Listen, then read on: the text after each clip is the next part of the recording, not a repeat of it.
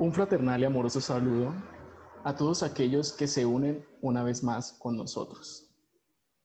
Pónganse cómodos y prepárense para un encuentro de corazón a corazón, una mirada al interior. Bienvenidos a la morada, nuestra morada.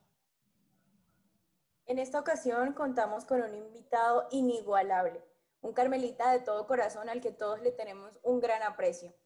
Eh, es el fray Jorge Mario de San José. Bienvenido, Padre. Muchísimas gracias por estar aquí con nosotros.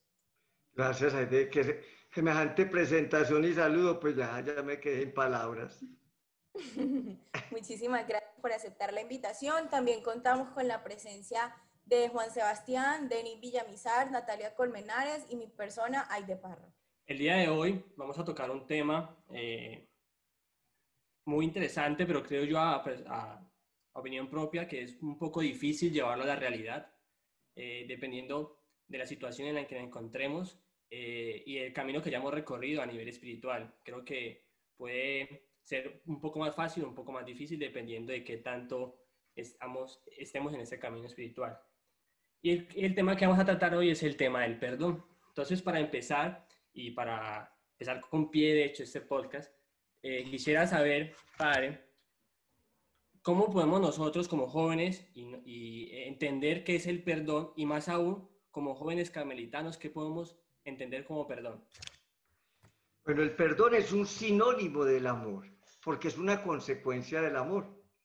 Mire, cuando lo que tú me hiciste es más pequeño que el amor que yo siento por ti, yo te perdono inmediatamente. Es que ni siquiera me tienes que pedir perdón, porque hay tanto amor en mi corazón que simplemente te arropo con él. Por eso es más mucha risa cuando la gente le pide al Señor perdón. No, no, no, no, pídale amor. Pídale amor en el corazón. Que si el amor está en el corazón, no hay lugar para el resentimiento, para el rencor ni para el odio. Inmediatamente se entrega el perdón. Prueba de ello es que Dios no lo perdona todo porque su amor es infinito. Prueba de ello es que nuestros papás nos perdonan casi todo porque su amor es muy grande. Entonces, yo sí diría que es un examen de conciencia cuando yo tengo mucho rencor en el corazón, porque me falta tanto amor? O sea, porque me falta tanto Dios en el corazón? Padre, una pregunta que quizá a todos nos surge en algún momento de nuestra vida y es qué relación tiene el perdón con nuestra vida espiritual. Es directamente proporcional, si lo vamos a mirar desde una fórmula, porque es que si el camino espiritual es un camino de encuentro con el Señor, mirado desde Santa Teresa, un descubrirlo en nuestro centro y mitad, en esa morada, y hacer el camino espiritual es ir pasando esas moradas hasta encontrarnos con Él eso quiere decir que cada vez le estamos entregando más pedazos de nuestro corazón al amor, que cada vez hay más pedazos de nuestro corazón que le pertenecen a Dios. Y si hay más pedazos de nuestro corazón en Dios, es mucho más fácil el perdón, es, una, es, es directamente proporcional. En un corazón que tiene mucho a Dios, es un corazón que ama mucho y por eso perdona mucho. Porque al que mucho amó, mucho se le perdona. Pero también el que mucho ama, mucho perdona. Vale. Eh, una pregunta que me surge, que eh, es un poco, a nivel personal, es un poco eh, compleja. ¿El perdón de Dios solo se consigue en el acto de la confesión?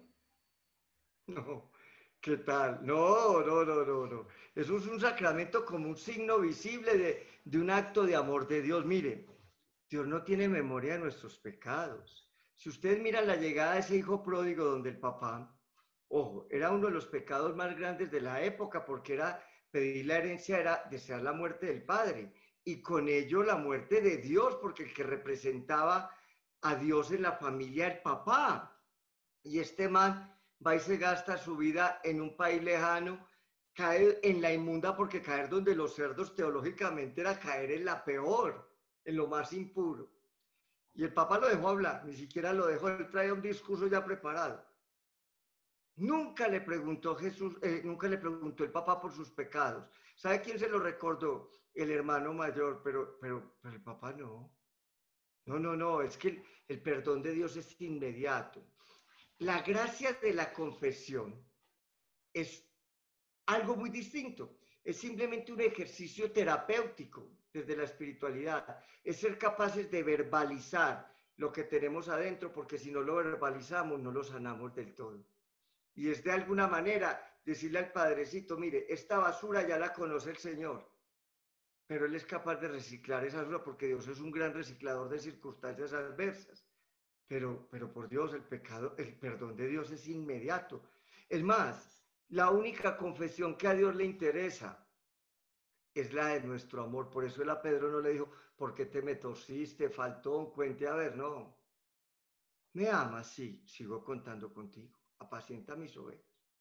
Y de hecho lo primero que deberíamos confesar siempre en una confesión, y yo lo hago, Padre, yo vengo a confesar en primer lugar que yo amo profundamente al Señor. Padre, cuando de pronto nos encontramos frente a una situación en la que eh, somos ofendidos o somos de pronto continuamente, nos sentimos eh, incluso maltratados en, ciertas relaciones. Eh, ¿Cómo podríamos ver el perdón en relación a si es lo mismo perdonar que restablecer la relación? Es decir, ¿hasta qué punto ese perdón puede significar mantenerme en un lugar en donde siento que me hacen daño continuamente? No, no, perdonar no es reconciliarse siempre. No, no, no, no. A ver, yo pasé por esta esquina y me apuñalearon.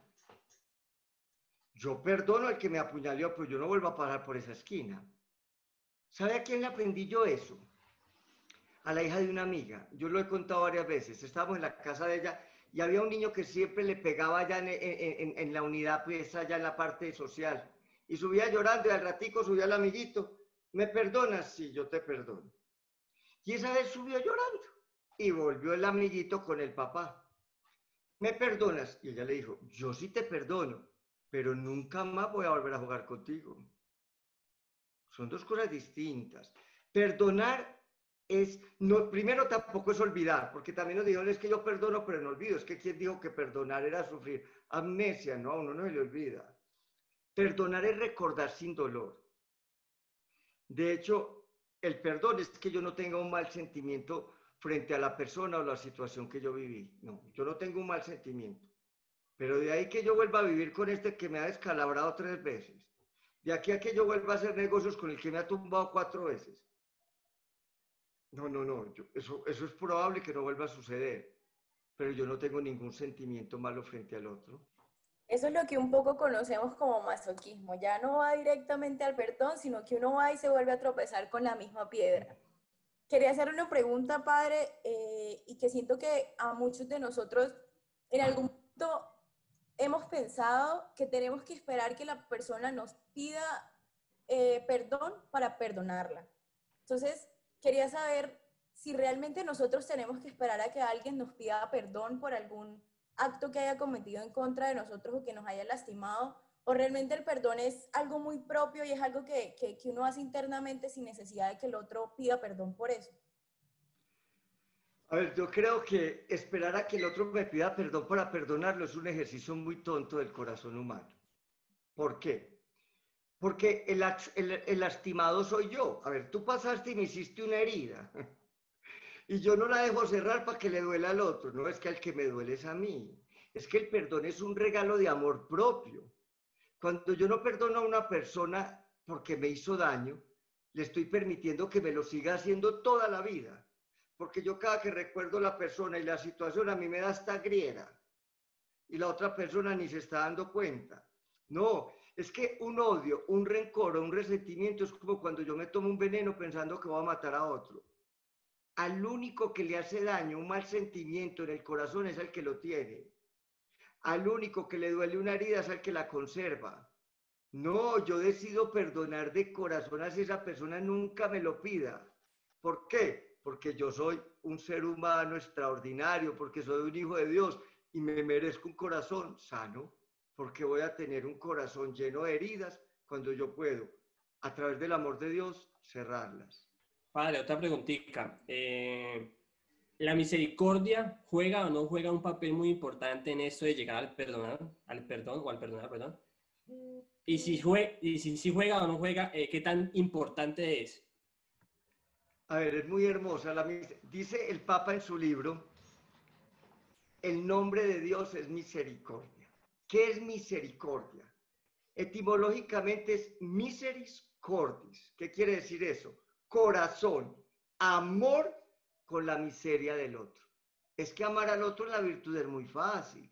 Amar al papá en los aciertos, al amigo que no falla, a la mamá que no eche cantaleta. No, no, no, eso es muy fácil. Pero cuando yo soy capaz de amarlos en su realidad de miseria, como nos ama Dios, es que Dios abrazó a ese hijo oliendo a marrano, hecho harapo, descalzo.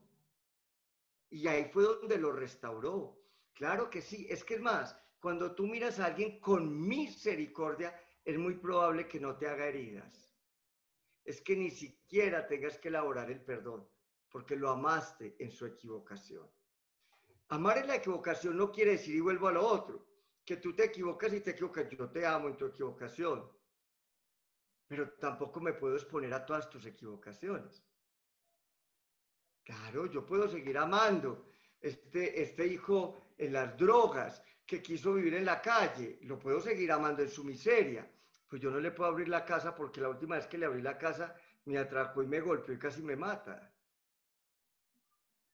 Son cosas que hay que poner y ponderar, pero la misericordia no, pues es que porque Jesús porque Jesús ni siquiera nos tiene que perdonar, o Papá Dios, porque su misericordia es infinita.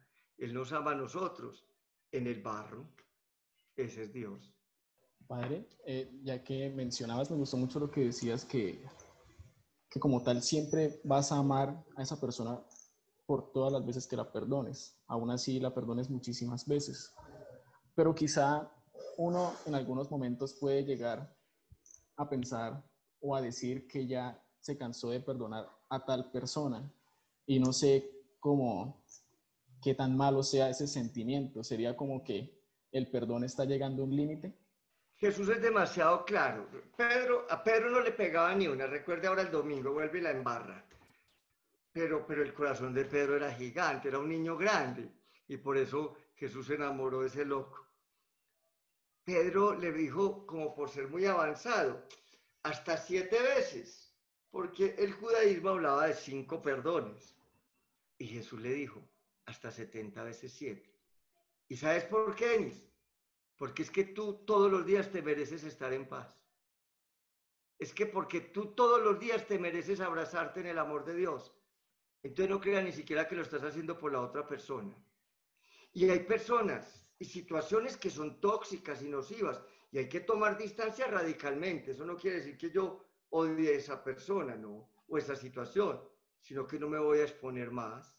¿Para qué me voy a exponer más? Y ¿sabe por qué no lo debo hacer? Primero porque me puede volver a lastimar. Pero segundo, es que yo no, le voy, yo no voy a favorecer que esa persona siga siendo mala persona conmigo. Yo la puedo salvar tomando distancia. Una relación, por ejemplo, una persona que es infiel, infiel, infiel conmigo, si yo no tomo distancia, yo estoy favoreciendo que un ser humano sea infiel, porque yo lo estoy permitiendo. Entonces no le estoy ayudando para nada. Yo tengo que tomar distancia para ayudarle.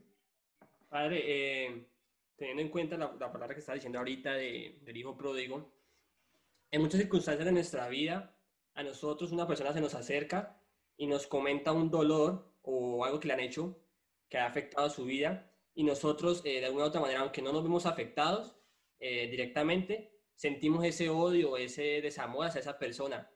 Y cuando la persona afectada directamente eh, da el perdón, nosotros a veces no somos capaces de darlo. Sentimos como que, ¿por qué, ¿por qué lo perdonaste si te hizo esto tan malo? Pero tú no tienes nada que ver, o sea, no, no tienes nada que ver en esa ecuación. ¿Qué tan, qué tan mal nos puede afectar el, el llenarnos de esos odios y no perdonar aunque no seamos directamente los afectados. A ver, es muy lindo ser compasivo. Compasivo es padecer con, o sea, que a ti te pase algo duro y que a mí me duela, porque yo te quiero mucho. Tú eres mi hermano del alma, mi amigo, y cómo no me va a doler en las entrañas. Pero precisamente la invitación es a que todos tengamos esa capacidad. Y te lo voy a contar desde una experiencia que yo viví. Yo, yo he sido muy feliz en mi comunidad y en la vida pero una vez un hermano de comunidad me hizo un daño, un daño grande, que me dolió mucho. Me dolió, pero, pero lo entendí, entendí desde dónde me lo había hecho. Fui capaz de colocarme como en el lugar del otro. Y yo no tengo ningún dolor y tengo dos hermanos que no lo pueden ver a él. He hecho yo la tarea, he trabajado, he logrado cositas. Es que a mí no me interesa pues que, que nos vayamos pues todos a pasear a Cartagena, no. Pero que no tengamos un dolor en el corazón si es una situación donde éramos muy amigos, y si te digo, Juan, la relación cambió, es decir, es mi hermano del alma, y vivo con él y no tengo ningún mal sentimiento, y el día que me toque cuidarlo o, tenderle la mano, ahí estoy. Pero ya hay un cofrecito de intimidad que teníamos que se cerró, que se cerró. Hay algo que sí se rompió. No quedó con un mal sentimiento, pero sí se rompió. Como hay parejas que tienen que tomar distancia, como hay personas que tienen que tomar distancia de situaciones. ¿Por qué? Por la salud de todos, por lo mismo. Porque yo sentía que si seguíamos en, la misma esfera, iba a seguir lastimando y yo iba a favorecer que esa persona fuera una mala persona. Y eso es lo que yo puedo favorecer. Yo tengo que favorecer que todos los demás sean buenas personas. Pero sí, es muy lamentable y eso ocurre. La gente, mire, en este país hay gente que hereda odios políticos, los heredan los heredan, no saben ni qué pasó y los odian. Por eso es tan importante el lenguaje seas, y todo. Mire, todos nosotros somos un lenguaje y tenemos que ser un lenguaje total. Nuestras palabras, nuestras miradas, nuestros sentimientos tienen que hablar de amor. Uno con el lenguaje puede inducir a una persona a un odio. A un odio.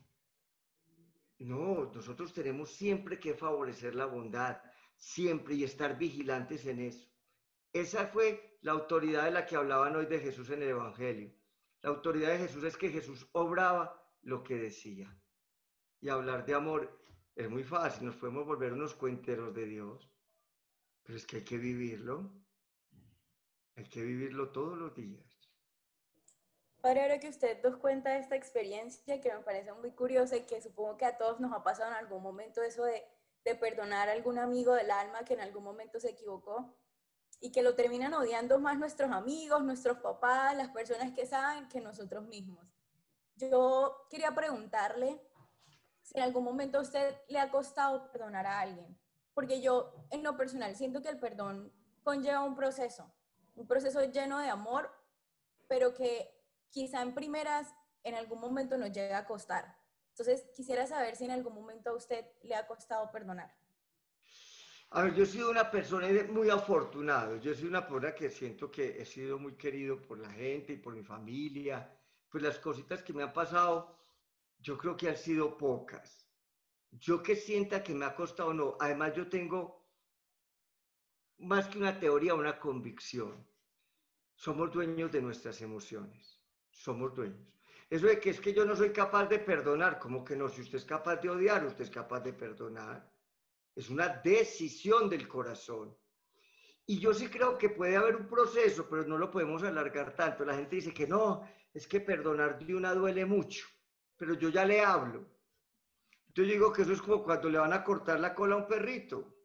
Que dicen, no, eso cortarla de una duele mucho, es mejor un centímetro cada ocho días. No, eso es prolongar un dolor. Uno no puede prolongar los dolores. Si a mí me hace bien cauterizar esta herida lo más pronto posible, tengo que favorecer lo más pronto posible y me tengo que hacer los remedios. Y hay dos remedios muy especiales de los que habla la palabra, que vienen a ser pues, realmente tres. El primero, orar por esa persona y por esa situación. Señor, te entrego a esta persona, transformale el corazón o te entrego esta situación que pues te la entrego. Segundo, bendecir. Bendecir es bendecir, bien decir. Si a toda hora estás diciendo mal de esa persona y de esa situación, el único que se está quedando con todo ese veneno eres tú, porque la otra persona ni la está oyendo. Entonces, si no tienes nada que, bueno que decir de esa persona, guarda silencio. Pero no alimentes malas expresiones del corazón. Y lo tercero, apenas uno ora y apenas uno bendice, estar dispuesto a, a resarcir la vida. Es decir, si alguien si alguien te ofendió, tú tratar de no ofender. Porque cuando estás en la tarea de reconstruir el corazón, todo eso ayuda a que la herida cierre más fácil. Y hay un momento muy especial cuando volvamos ahora a las Eucaristías a, a comulgar. Para mí ese momento donde Santa Teresa habla de que es el momento de grandes negocios con el Señor. Yo siempre trato de orar y comulgar por las personas que siento que me pueden estar haciendo daño. De hecho, yo como sacerdote, siempre nosotros eh, metemos en el vino un pedacito de pan, que significa el cuerpo y la sangre de Cristo juntos. Yo en ese pedacito siempre meto las personas que debo amar más. Siempre las baño, de la, las baño en la sangre de Cristo. Es mi regalo para ellos. Y de hecho, yo le prometí a Dios que esta persona, que yo creo que la persona que más me ha lastimado a mí en la vida, porque a mí nadie más tan fuerte, hasta el día de mi última Eucaristía va a estar ahí. Y hasta ahora lo he hecho. Y ya son años. Y no tengo, como te digo, no, yo veo a esa persona y tengo hasta el sentimiento más lindo en el corazón frente a ella. No tengo ningún problema. Padre, retomando lo que dijiste anteriormente, de que perdonar es básicamente amar, y a nosotros nos dicen que para amar a los demás tenemos que amarnos a nosotros mismos primero. Entonces mi pregunta va relacionada a eso. Para yo perdonar a otros, ¿tengo que darme primero perdonado a mí mismo? Por supuesto, es que yo no puedo amar a nadie si yo no me amo. Además que la medida del amor es el amor de Dios. Es decir, hasta el extremo, hasta la cruz. Es que eso es muy hermoso. Es que Jesús murió abrazándonos, pero yo digo que Jesús no podía morir de otra forma. Le tenían que clavar los brazos, porque es que nos quería abrazar siempre. Tenía que ser así. Hombre, a veces no nos perdonamos. Hombre, yo siempre digo que nosotros podemos tener remordimientos, sí. Que nos dicen, ante la próxima situación, obro de otra manera. Pero culpas, las culpas nos paralizan si Él dio la vida por mí? O sea, ¿yo para qué me voy a hacer heridas si Él decidió tenerlas por mí? No, yo lo que hago es que me escondo en esas heridas. Yo me escondo ahí y le digo, Señor, tú sabes que yo la embarré, pero, pero tú sabes que te amo. Sigue contando conmigo. No, nos tenemos que perdonar. ¿Quién de nosotros nos ha equivocado? Nos hemos equivocado en muchas maneras. Creciendo, ustedes son jóvenes, desde la de ustedes yo siento que tenemos heridas, o con nuestros padres, porque a veces en la adolescencia nos cuestan cosas, o con los amigos. La sexualidad nos genera muchas rupturas y muchas culpas, nuestros despertares sexuales, nuestra relación, como unas culpas que además muchas de ellas son muy impuestas, porque frente al Señor se las podríamos entregar con mucha sencillez. Por Dios, es que este es un camino de perfección, no de perfectos.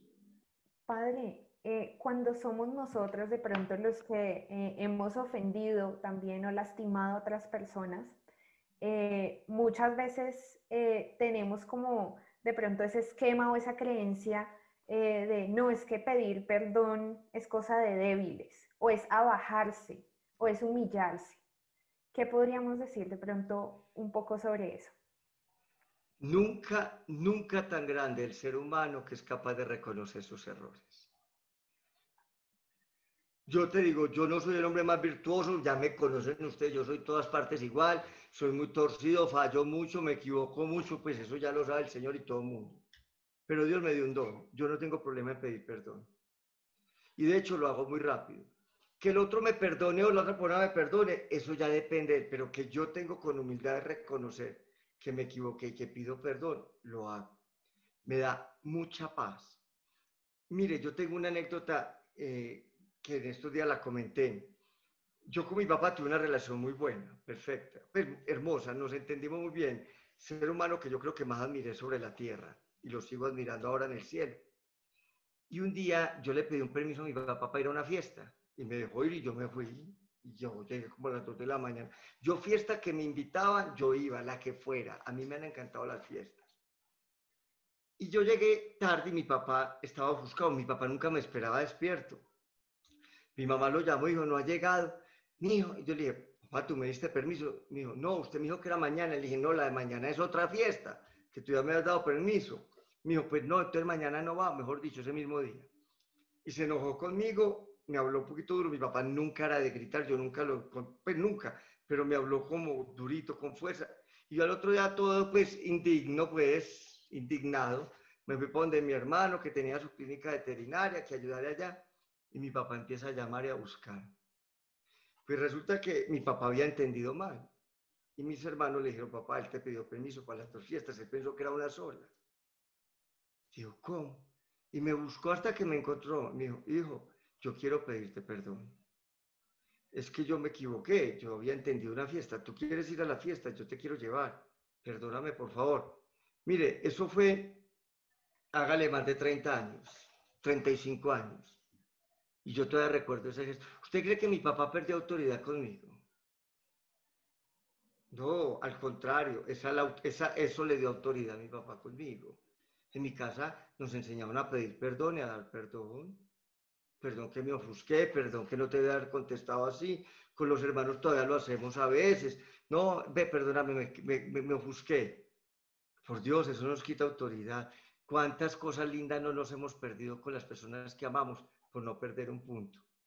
Por orgullo, por soberbia, por vanidad. No, no, no, yo no voy a perder los abrazos por una tontería de esas.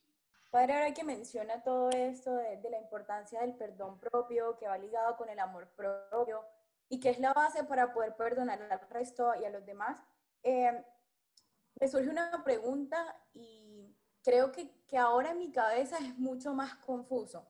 Entonces, nosotros no necesitamos que los demás nos perdonen. O sea, si yo solamente necesito mi perdón propio para poder dárselo a los demás, ¿qué viene siendo el perdón de los otros hacia nosotros? Es la posibilidad que ellos tienen de salvarse. Es que, a ver, tu papá te lastimó y tú lo perdonas, lo salvaste. Sigue siendo un papá perdonado. Es que todos tenemos ese, esa posibilidad de, de salvar al otro. Es que un amigo que se torció y tú lo perdonas sigue siendo un amigo del alma. Ah, es que la posibilidad de que los otros se sientan profundamente amados, es que para eso estamos aquí. Estamos construyendo un murito de fraternidad con piedras desiguales, tenemos aristas y en el caminar por la vida nos podemos lastimar, pero Dios nos dio la gracia de tener un amor infinito en el corazón para sanar y para que esas heridas cierren y sigamos avanzando. Y sigamos avanzando. Para mí un odio, un rencor es como un grillete en los pies que no me deja avanzar. Es como un palo en la rueda. Y mi vida no fluye y me lleno de malos sentimientos. Y cuando un corazón está lleno de malos sentimientos, ¿qué cosas buenas van a brotar de ese corazón? Si de la abundancia del corazón salen las palabras, las miradas, los actos. La vida, la vida brota del corazón. Padre, ya para eh, ir cerrando, nos gustaría de pronto que pudiera compartir con nosotros, si nos puede dar eh, algunos tips o recomendaciones para emprender este proceso de perdón, porque sabemos que, bueno, en ciertos casos, en ciertos momentos, es algo que puede tal vez costar. Eh, y qué bueno que para todas esas situaciones podamos nosotros decir, bueno, ¿cómo podemos empezar y qué podemos hacer para vivir el perdón en nuestras vidas? Yo digo que el perdón se sostiene sobre cuatro pilares. Primero, autoestima. Si yo no me quiero, es muy, es muy difícil que yo sea capaz de querer y amar al otro como para perdonar. Querernos, querernos y reconocernos todos como un milagro que brotó del corazón de Dios. Segundo, la alteridad. La alteridad es la capacidad de colocarnos en el lugar del otro. La alteridad fue Jesús en Belén, hecho un bebecito compartiendo nuestra historia. Por eso nos entendió. Porque uno a veces juzga desde su propio horizonte, pero tal vez si yo estuviera en tus zapatos, hubiera orado igual, hubiera dicho lo mismo, o inclusive hubiera sido peor. Colocarnos en el lugar del otro. Tercero, diálogo. Diálogos son dos logos, no uno solo. No es imponer mi criterio. Y el diálogo implica una capacidad de amar infinita que es escuchar al otro. Yo te escucho a ti para saber qué estás pensando o por qué hiciste lo que hiciste. Y tú me escuchas para que tú sepas por qué yo reaccioné así o por qué me dolió tanto. Y a partir de lo que tú piensas y sientes, y a partir de lo que yo pienso y siento, llegamos a un acuerdo. Y cuarto, fidelidad. Es que la fidelidad primera es a nosotros mismos. La fidelidad de nosotros es a ser felices como papá Dios se lo soñó. Y si yo soy fiel, yo perdono porque yo no voy a renunciar a ser feliz. Yo no voy a renunciar a tener un corazón en paz. Yo no voy a renunciar a ser una persona buena como papá Dios se lo ha soñado. autoestima, alteridad, diálogo y fidelidad. Excelente, Padre. Muchísimas gracias de verdad por estos consejos. Muchísimas gracias por este espacio que nos brindó para poder conversar sobre este tema, bueno, tan importante para nosotros como jóvenes y especialmente como cristianos. Definitivamente eh, es una gran fortuna para nosotros haber contado con usted. Eh, me queda solamente eh, hacerle una invitación a los que nos escuchan el día de hoy y es que podamos poner en práctica un poco esto que hemos escuchado hoy, esta invitación que se nos hace a vivir el perdón realmente en nuestras vidas y que lo podamos plasmar por medio de un pequeño reto. Y es si ha sentido alguno de ustedes que ha sido lastimado o incluso que ha lastimado a alguien, que el día de hoy se comprometa a dar el primer paso. El primer paso a pedir ese perdón o a brindarle ese perdón eh, a esa persona que, que los ha ofendido, porque definitivamente esto es algo que hay que llevar a la vida cotidiana, que no se puede quedar en palabras y que nos va a hacer un gran bien espiritual a cada uno de nosotros. Eh, finalmente, también me gustaría invitarlos a todos a que sigan sintonizados con nosotros, que eh, nos sigan en nuestro Instagram, arroba somos y que sigan nuestro podcast por Spotify. Nos vemos en un siguiente capítulo. Muchas gracias a todos también quienes se encontraban aquí escuchándonos. un abrazo también. Nati, Denis, Juanse, Aide, de todo corazón, un abrazo, mi bendición y en ustedes a todos los jóvenes que nos escuchan, a todo ese movimiento juvenil carmelitano. En nombre del Padre, del Hijo y del Espíritu Santo. Amén. Para todos un beso. por la fuerza